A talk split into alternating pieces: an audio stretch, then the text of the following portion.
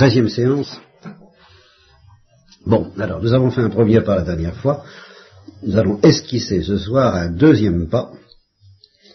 Alors là, je dis esquisser. Parce que c'est tout à fait énorme. Ça tourne autour d'un mot, un seul mot, ou un couple de mots, parce que c'est, en fait, c'est un couple de mots. Enfin, c'est, il y en a un des deux qui est particulièrement important. Quand vous aurez, si j'arrive à vous faire comprendre le sens de ces mots, vous serez entré en philosophie. Mais je n'y arriverai pas ce soir. Je vous donnerai les, mots, je vous les situerai comme je pourrai, mais euh, vous les comprendrez pas ce soir. Vous les comprendrez pas.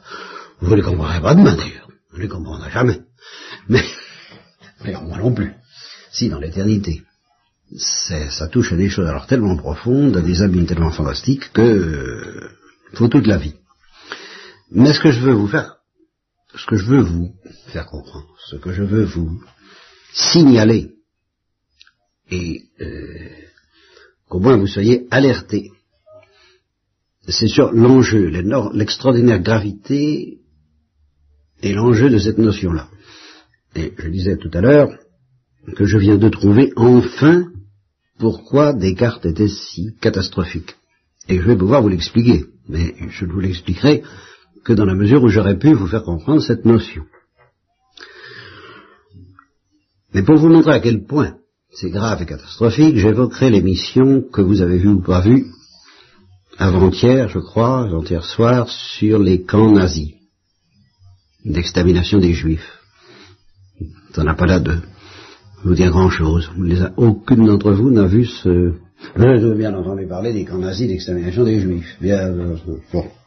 Alors, euh, pour euh, justement le journal d'Anne Frank, c'était ça, je comprends, comprends pas, vous avez quand même vu le journal d'Anne Frank, seulement vous n'avez pas regardé ce, qui suivait. Ah bon voilà, vous étiez l'Inde, d'accord. Bien. Alors le journal d'Anne Frank, c'est quand même célèbre, vous avez entendu parler. Bien. Et vous l'avez vu. Alors après, il y avait un débat avec des rescapés, avec deux rescapés des camps, dont Elie Wiesel, le, juif assez célèbre, et puis une femme, euh, une mère de famille. Puis alors il y avait des fils de rescapés, et puis un fils d'allemand, il y avait pas mal de gens, et alors les deux, les deux rescapés, puis alors il y avait aussi SVP qui, qui téléphonait, il y avait... sorte que, en fin de compte, je me suis aperçu que parmi les, rescapés des camps, il y avait des réactions aussi divergentes, aussi différentes, aussi, opposées que parmi euh, entre les gens que vous voyez dans la rue, parce que il y en a qui, gardent une haine des Allemands absolument euh, prêts à faire euh, sauter l'Allemagne avec une bombe, ils l'ont dit par le téléphone, et la dame qui était là, je ne parle même pas d'Elie Wiesel, dit qu'elle n'a pas de haine, qu'elle n'a rien à pardonner, même en un sens. Donc ça paraît très très différent. Et ça me frappe que justement, malgré ce qu'il y a de commun, et nous allons y venir, d'énormes, d'énormément commun à tous ces gens-là, il, il, peut y avoir les mêmes différences qu'entre vous et moi, les croyants, les incroyants, ceux qui pardonnent, ceux qui pardonnent pas, les calmes, les, désespérés, les confiants, toute la gamme y est, on, y retrouve, on la retrouve. Ça ne change rien à la gamme des opinions et des attitudes. Mais ça donne quand même une dimension, alors qui a été précisée par aussi bien la femme que Elie Wiesel, qui, ils ont dit que presque toujours d'un commun accord, et ça je l'ai vérifié à d'autres occasions, euh, les rescapés ne parlent pas, ne racontent pas leur expérience. Répugnent très profondément à en parler, n'essaient pas, ne veulent pas quelquefois euh, en parler. Et ils ont dit pourquoi, justement. Ils ont dit parce que c'est indicible. C'est indicible. C'est indicible. Euh, et indicible, qui ne peut pas être dit, n'est-ce pas? Une émotion indicible s'est emparée de moi, n'est-ce pas? Eh bien, euh, indicible, c'est inexprimable, c'est au-delà de tout ce qui peut être exprimé. Alors, on ne peut pas communiquer une chose pareille. Et naturellement, c'est indicible, incommunicable, inexprimable dans le genre de l'horreur et de la souffrance. Ça n'est pas possible de communiquer ça. Bien. Pourquoi je fais allusion à ça? Parce que Maintenant, l'évidence, il y avait une sorte de stupeur chez eux, que, les hommes étaient capables de ça, et de peur. Alors c'est là où ils se répartissaient entre certains qui avaient confiance, comme Elie que ça ne recommencerait pas. Euh, ils font une différence avec les camps, les, les goulags, alors ça, c'est une autre histoire, je, leur laisse la responsabilité, qui théoriquement, en effet, ne sont pas des camps d'extermination, moi je veux bien, euh, et puis qui sont des camps idéologiques, alors que là c'était purement la race juive qui suffisait à vous condamner. Bon, je veux bien. Enfin, quand même, les goulags, c'est pas tellement plus brillant. Mais alors cette chose-là, dans toute l'horreur qu'ils ont sentie, ils vivent encore dans cette idée qu'il ne faut pas que ça recommence. Alors ils sont partagés entre la peur que ça recommence et l'espoir que ça recommence pas. Et la, la dame a très nettement dit, je suis venu, j'ai rompu le silence, parce que je commence à avoir peur que ça recommence. Et je veux parler aux jeunes qui ne se rendent pas compte et leur dire qu'il ne faut pas que ça recommence, comme s'il suffisait qu'elle le dise. Bien.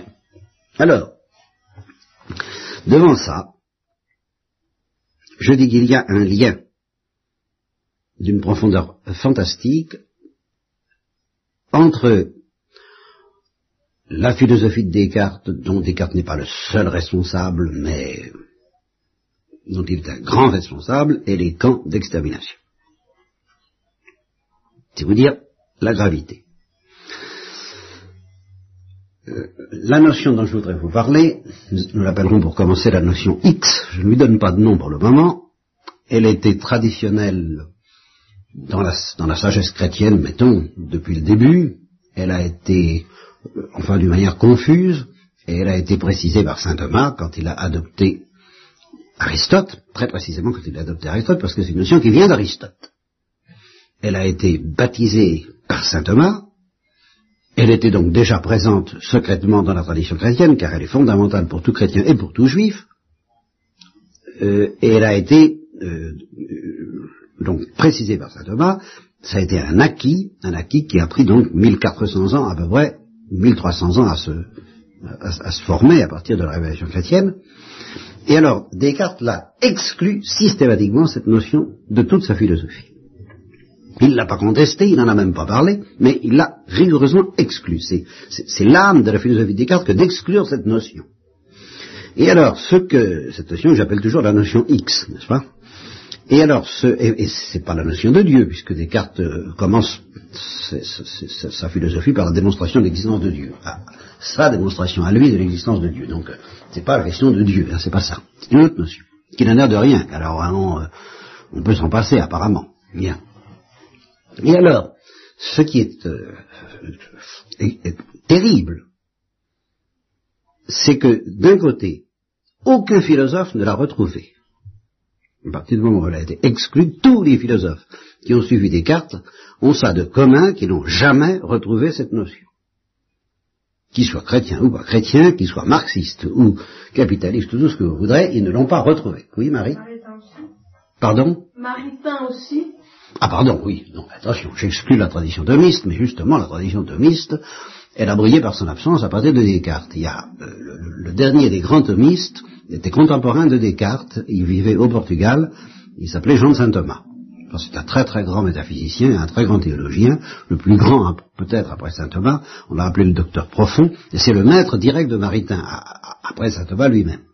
il était contemporain, il était connu dans la chrétienté, Descartes et, et ses suivants ont complètement éclipsé le souvenir des thomistes, euh, qui a, tellement disparu de l'Église que Léon XIII, à la fin du XIXe siècle, a demandé à l'Église un effort pour retrouver le thomisme.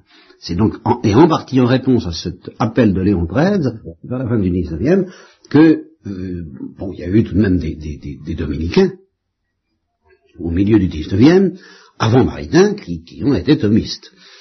Et euh, ce sont ces dominicains, en particulier le père Clarissac, par exemple, qui ont accueilli Maritain au moment où il s'est converti.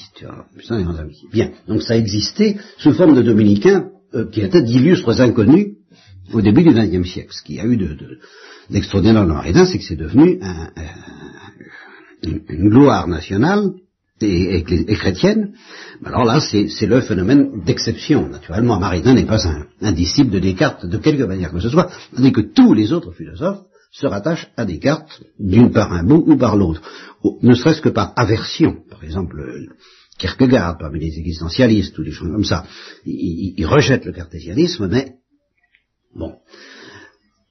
Euh, donc tous les philosophes, mis à part bien entendu les thomistes, qui n'avaient pas la cote, qui l'ont eu quelques années grâce à Maritain, puis qui l'ont de nouveau perdu, mais les thomistes existent toujours, euh, je vis et je suis pas le seul, mais euh, la société, elle n'en bénéficie pas ou pratiquement pas. La société, celle que, de, vos études, euh, est tributaire d'une culture où euh, vous avez affaire, je mets Pascal, Blaise Pascal tout à fait à part, il n'est ni, ni, ni, thomiste ni pas thomiste, lui, mais il n'est pas cartésien, c'est évident.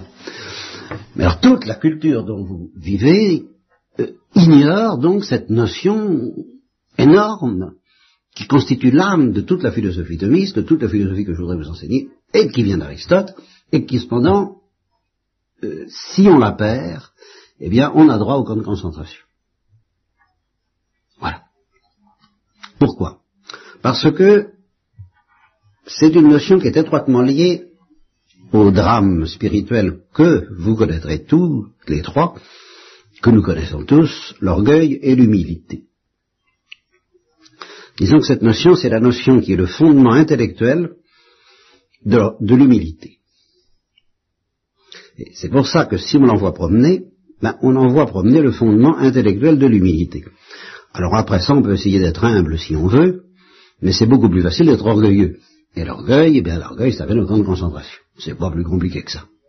Il y a toutes les horreurs, il n'y a pas de limite. C'est ça que ne paraissaient pas comprendre du tout les pauvres gens de la télé c'est que l'homme est capable de tout et du pire, et encore maintenant, et tout peut recommencer, justement, si l'orgueil euh, n'a pas de... Ben, si l'orgueil prend le dessus. Et si c'est pas l'orgueil, il faut que ce soit l'humilité. Et si c'est l'humilité, alors, alors voilà.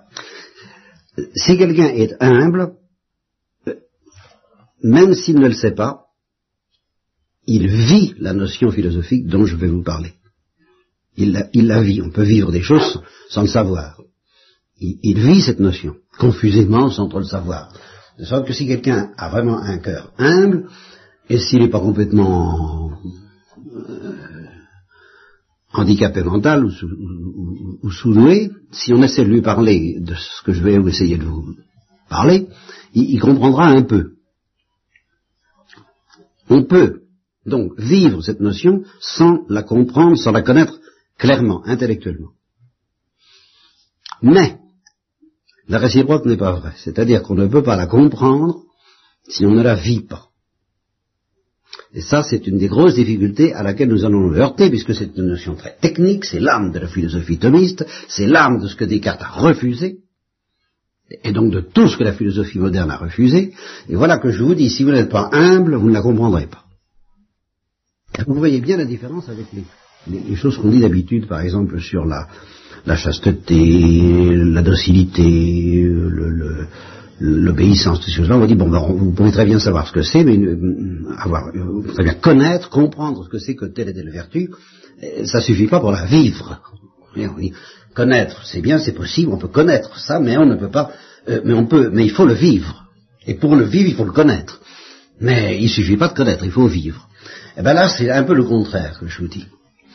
Euh, vous ne pouvez pas connaître cette vertu, cette vertu, cette notion philosophique, pardon, qui est la racine doctrinale de l'humilité, si vous ne vivez pas l'humilité. Vous pouvez connaître des mots, mais vous ne le comprendrez pas du dedans, vous ne le comprendrez pas en profondeur, et vous ne pourrez donc pas être thomiste si vous n'êtes pas humble. Vous voyez, c'est exactement l'inverse.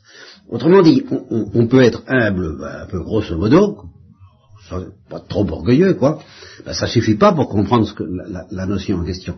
Pour comprendre la notion en question, il faut atteindre un certain niveau, un certain degré de profondeur dans l'humilité, tel que, alors là, on, commence à comprendre. Je, vais préciser.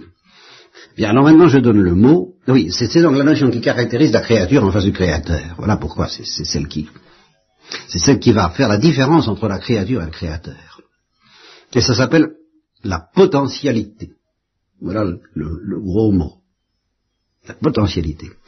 Et alors, comme je vous dis, c'est un couple de notions, ça s'oppose à l'actualité. En d'autres termes, parce que cette fois nous commençons, toute créature, même les anges, est une substance. Là, vous savez un petit peu ce que je veux dire, substance, faculté, substance et accident, et, à trois étages pour les accidents, la faculté, l'habitus et l'acte, l'opération. Attention, l'opération, je ne dis pas l'acte, parce que justement, faites très attention que là, j'ai employé le mot acte dans un autre sens qui ne veut pas dire du tout opération. Alors, précisons bien notre vocabulaire. La dernière fois, j'ai parlé de substance, faculté, habitus et opération, ou activité, ou action. Là, je vais vous parler d'un autre couple qui s'appelle puissance et acte. Vous voyez Mais l'acte, c'est pas une opération. Alors, je reconnais que c'est un petit peu euh, aride et difficile. Pour le moment, vous ne pouvez pas vous y reconnaître. Vous êtes un peu noyé, mais ça, euh, vous inquiétez pas. Nous, ne quitterons pas ce, terrain de, de l'acte et de la puissance et de la potentialité et de l'actualité sans avoir vérifié que vous avez au moins entrevu quelque chose. Donc, toute créature est composée de puissance et d'acte. Mais, mais, l'acte, c'est pas, ça ne désigne pas une opération. Hein. Ça désigne autre chose que j'essaierai de vous expliquer. C'est-à-dire que toute créature est marquée par la, la, la, l'imperfection de la potentialité. Toutes les substances, même les anges, sont composées de puissance et d'acte. Et alors ça, c'est à tous les niveaux, même au niveau de la substance. C'est pas au niveau des opérations que je parle pour le moment. Même au niveau de la substance, la substance des anges, sans parler des accidents, est composée de puissance et d'acte.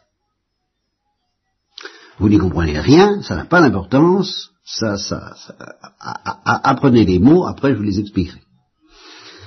Parce que je tiens à dire d'abord, avant même de vous expliquer, que, à justement la différence de toutes les créatures, Dieu est le seul qui, être qui ne soit pas composé de puissance et d'actes, et alors on dit que Dieu est l'acte pur. Et l'humilité, ça consiste précisément à se reconnaître marqué par la potentialité. Pardon, Claire? Oui, alors qu'est-ce que... On recommence à quel moment? Euh, Dieu est le seul être qui c'est l'acte pur. Voilà, il n'est pas composé de puissance et d'actes. Alors on dit que c'est l'acte pur. Et le, fondement intellectuel de l'humilité, c'est ça. C'est pas de dire qu'on est pécheur, ça c'est un accident.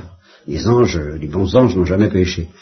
Et cependant, ils sont humbles. Pourquoi? Qu'est-ce que ça veut dire ils sont humbles? Parce qu'ils ben, sentent, ils savent, ils reconnaissent qu'ils sont euh, marqués par la potentialité. Et que Dieu est acte pur. Et ça suffit pour qu'ils soient très humbles, complètement à plat ventre.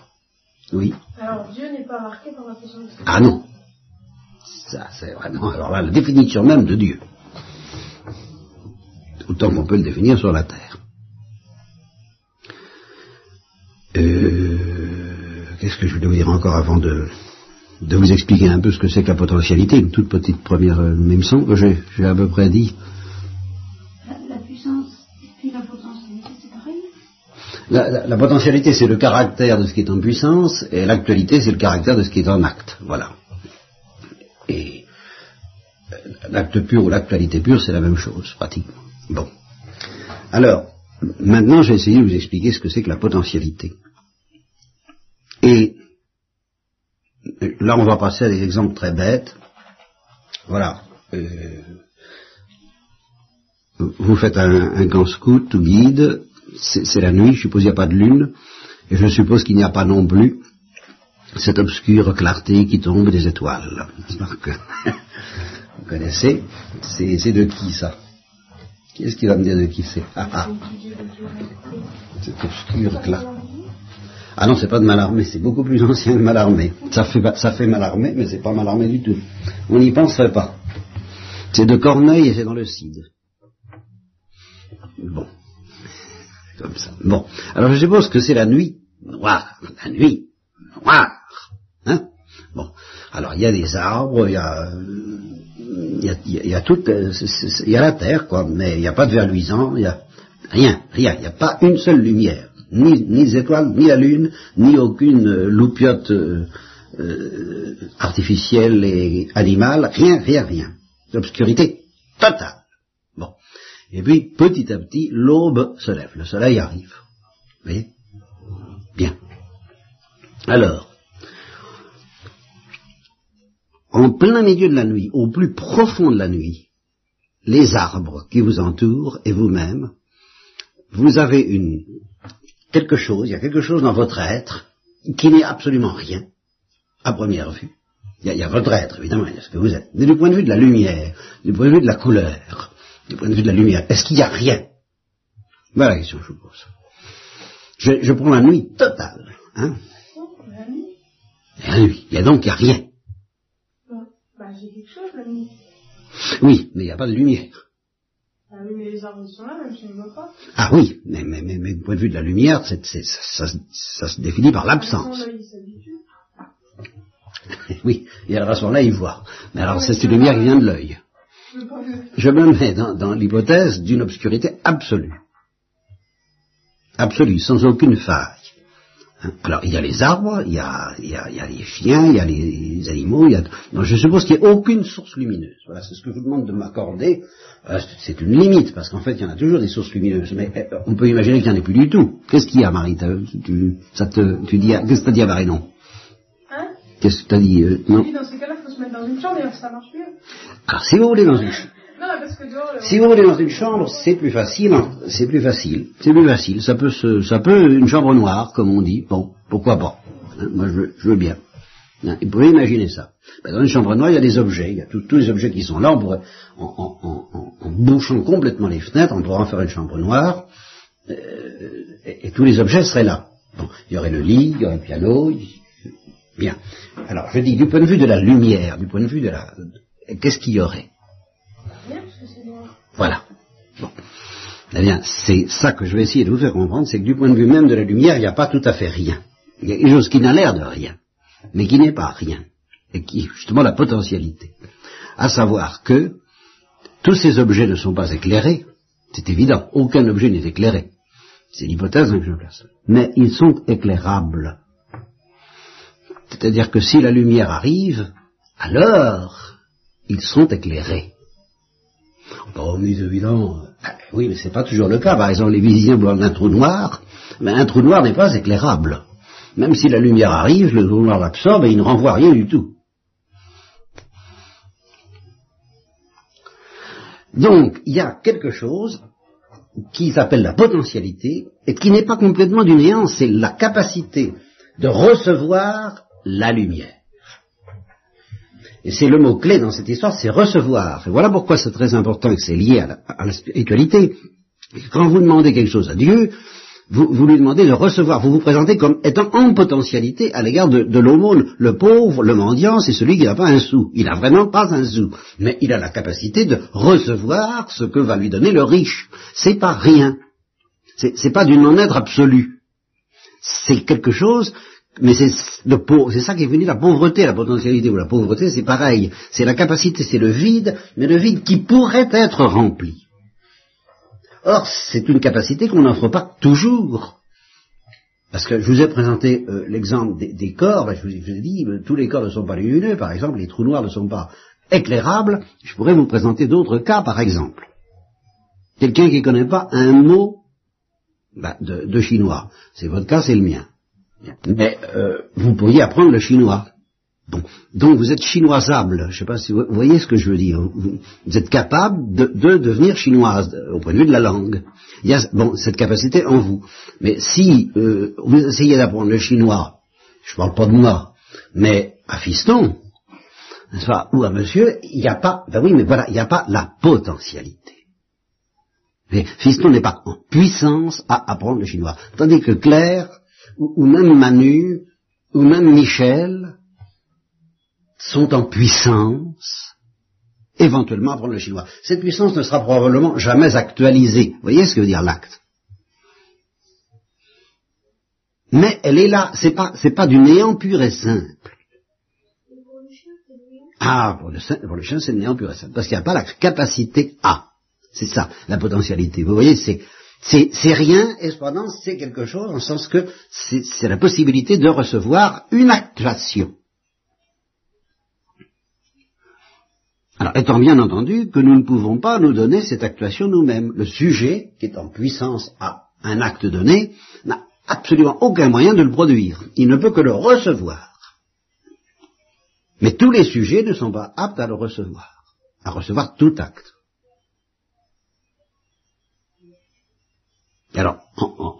Soit dit en passant, par exemple, toutes les créatures spirituelles sont en puissance à recevoir la vie divine. même les démons. Même les démons. Ça, ne sera plus jamais actualisé, mais euh, ils sont en puissance à recevoir la vie divine. Alors que Viston, les chiens, les, chats, les, ne sont pas en puissance à recevoir la vie divine. Marie comment c'est possible qu'ils soient en puissance alors qu'ils sont entrés dans la vie éternelle c'est justement, c'est parce que c'est une notion philosophique, ça veut dire que leur être est capacité, radicalement comme une capacité qui, ne peut pas s'éteindre. Simplement, il y a une, c'est comme, si tu veux, c'est comme si tu étais en prison, il y a une barrière qui fait que ça ne sera jamais actualisé, mais ce serait actualisable si certaines conditions étaient réalisées. Tandis qu'un chien, non. Il n'y a rien à actualiser dans le sens de la vie divine, ça, il n'y a pas question. Vous voyez un petit peu, vous entrecommencez à entrevoir un peu ce que c'est que la potentialité. Bon. Alors, euh, sachez que, par exemple, pour exister, et c'est pour ça que les anges sont composés de puissance et d'actes, c'est que pour exister, il faut qu'à tout instant nous recevions l'existence. Simplement, je ne parle pas pour euh, apprendre le chinois ou pour vivre la vie divine ou pour être éclairé, mais pour exister purement et simplement, euh, il faut que nous recevions l'existence. Alors là, je vous donne une petite idée sur la création que je vous ai peut-être dite déjà, mais que je reprends à cette occasion. Euh, quand vous fabriquez quelque chose, euh, un objet quelconque, une peinture, vous la faites, et puis une fois qu'elle est faite, euh, vous la mettez là, puis c'est fini, vous en occupez pas, elle existe, vous l'avez fabriquée, elle existe, vous lui avez donné l'existence. Enfin, en réalité, justement, vous ne lui avez pas donné l'existence, vous l'avez façonnée. Et une fois que c'est fait, vous vous en occupez plus, elle existe. Quand les parents engendrent un enfant, bon, il faut ce qu'il faut pour ça, puis une fois que c'est fait, euh, l'enfant existe. Il peut avoir besoin d'eux pour être nourri, pour être euh, éduqué, mais pas pour exister. Ah ben d'accord. Alors ça, c'est autre chose, mais c'est pas eux qui lui donnent l'existence au sens de la génération. La génération, c'est fait, c'est terminé. Hein. Tandis que, quand le soleil éclaire, le soleil ne peut pas se dire, bon, ça y est, je les ai éclairés, maintenant ils ont la lumière, je m'en vais. Ah non. S'il s'en va, c'est fini voyez, il faut que constamment il éclaire. Bon, c'est une. Eh, eh bien, la manière dont Dieu nous crée, dans votre imagination, vous supposez, nous imaginons tous, que Dieu nous donne l'existence et puis au revoir, il s'en va, nous avons l'existence. C'est pas vrai. Dieu nous donne l'existence à la manière dont le soleil nous éclaire, c'est-à-dire qu'il nous la donne à chaque instant, et que si, je le répétais autrefois avec une insistance comique, c'est que si jamais Dieu avait une seconde d'inattention, dans l'activité de nous créer, eh nous retomberions immédiatement dans le néant. Parce que nous sommes en puissance à l'existence. Tandis que si nous avions euh, l'acte d'exister pur, alors nous ne pourrions pas le perdre. Donc, nous existons parce que nous recevons d'exister à chaque instant. Et c'est ça, être en puissance à cet acte particulièrement important qui s'appelle exister. Exister, c'est de l'acte.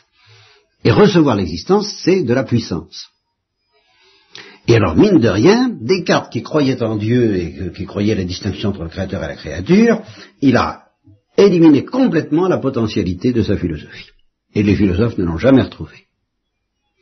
Ils ne connaissent que l'acte. Par exemple, Descartes dira, l'homme est, je, qu'est-ce que je suis? Je suis une chose qui pense. Donc, en acte, vous voyez, il n'a pas du tout dit, je suis une chose capable de penser et qui de temps en temps pense et puis de temps en temps dort, donc est en puissance à penser, et qui de temps en temps bah, reste en puissance sans que ce soit actualisé, et puis de temps en temps actualise ou est actualisé dans sa capacité de penser et pense. Non, il a dit je suis acte de penser, ce qui, sans en avoir l'air, est une manière de s'identifier à Dieu. Oui, alors quelques siècles plus tard, ben, Sartre vous dira par exemple, justement, il, va jusqu'au bout, que, en somme, dès que nous cessons de penser, nous ne sommes plus des hommes. Parce que justement, Sartre n'accepte absolument pas la potentialité.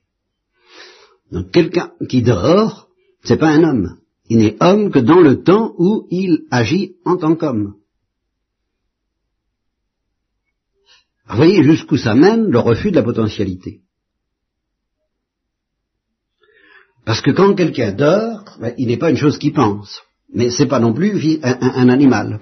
Il, est- il reste capable de penser. Et un enfant louche, euh, qui, ne pensera peut-être jamais de sa vie, est, fondamentalement capable de penser, même si on ne le lui apprend pas. Alors qu'un animal n'en est pas capable. Oui.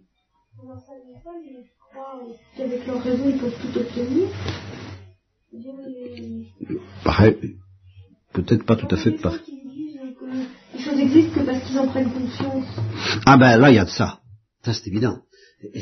C'est évident. Mais ça, c'est une conclusion. Quelqu'un qui élimine ça, qui élimine, qui est sous l'influence d'une attitude qui consiste à éliminer la potentialité, ben, évidemment, les choses n'existent qu'au moment où elles se manifestent. D'ailleurs, c'est ce que Sartre dit au tout début, c'est la première phrase de l'être et le néant.